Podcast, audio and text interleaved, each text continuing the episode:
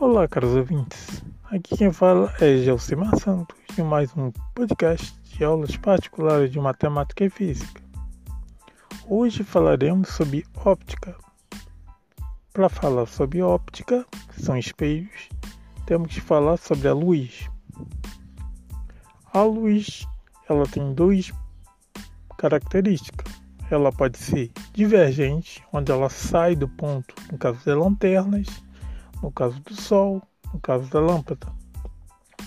Ou ela pode ser convergente, em que ela converge ao ponto. Temos exemplo aí, nosso buraco negro, famoso buraco negro da astronomia. Então nós temos dois tipos de luz. Ela pode ser divergente ou ela pode ser convergente. Temos dois meios que essa luz pode passar. Temos um meio transparente, em que a luz ela passa pelo meio, ou temos um meio opaco, em que ela não consegue passar. Então a luz ela se comporta com ondas, são ondas eletromagnéticas. Então vamos pegar um feixe só de luz e vamos analisar esse feixe. Então você observa um objeto que você está tá observando na verdade. É o reflexo da luz. A luz bate no objeto e ela vai até o seu olho. Então se você colocar um,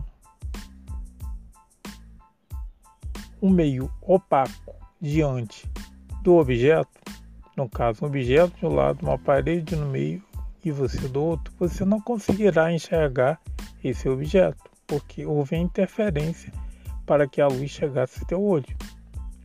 Então eu tenho o objeto, então o raio de luz ele sai do objeto, ele reflete a cor daquele objeto. Então imagine que esse objeto está de frente ao espelho. Então a velocidade que a luz chega no espelho é a mesma velocidade que ela volta, porque batendo no espelho ela vai ser refletida. Então a velocidade da luz de 300 metros por segundo ela vai ser a mesma na volta 300 metros por segundo. Consequentemente, a distância de vinda é a mesma distância de ida. Então, se eu quiser saber a distância entre objeto e imagem formada, eu tenho duas vezes a distância, a distância de ida e a distância de vinda. Então tenho duas vezes a distância. Então a distância entre o objeto e a sua imagem é duas vezes a distância do objeto ao espelho. O ângulo com que a luz bate no espelho é o mesmo que ela sai. Então, se ela entrar com um ângulo de 45, irá com um ângulo de 45. Se ela entra com um ângulo de 30, sairá com ângulo de 30. Bom estudo e até a próxima.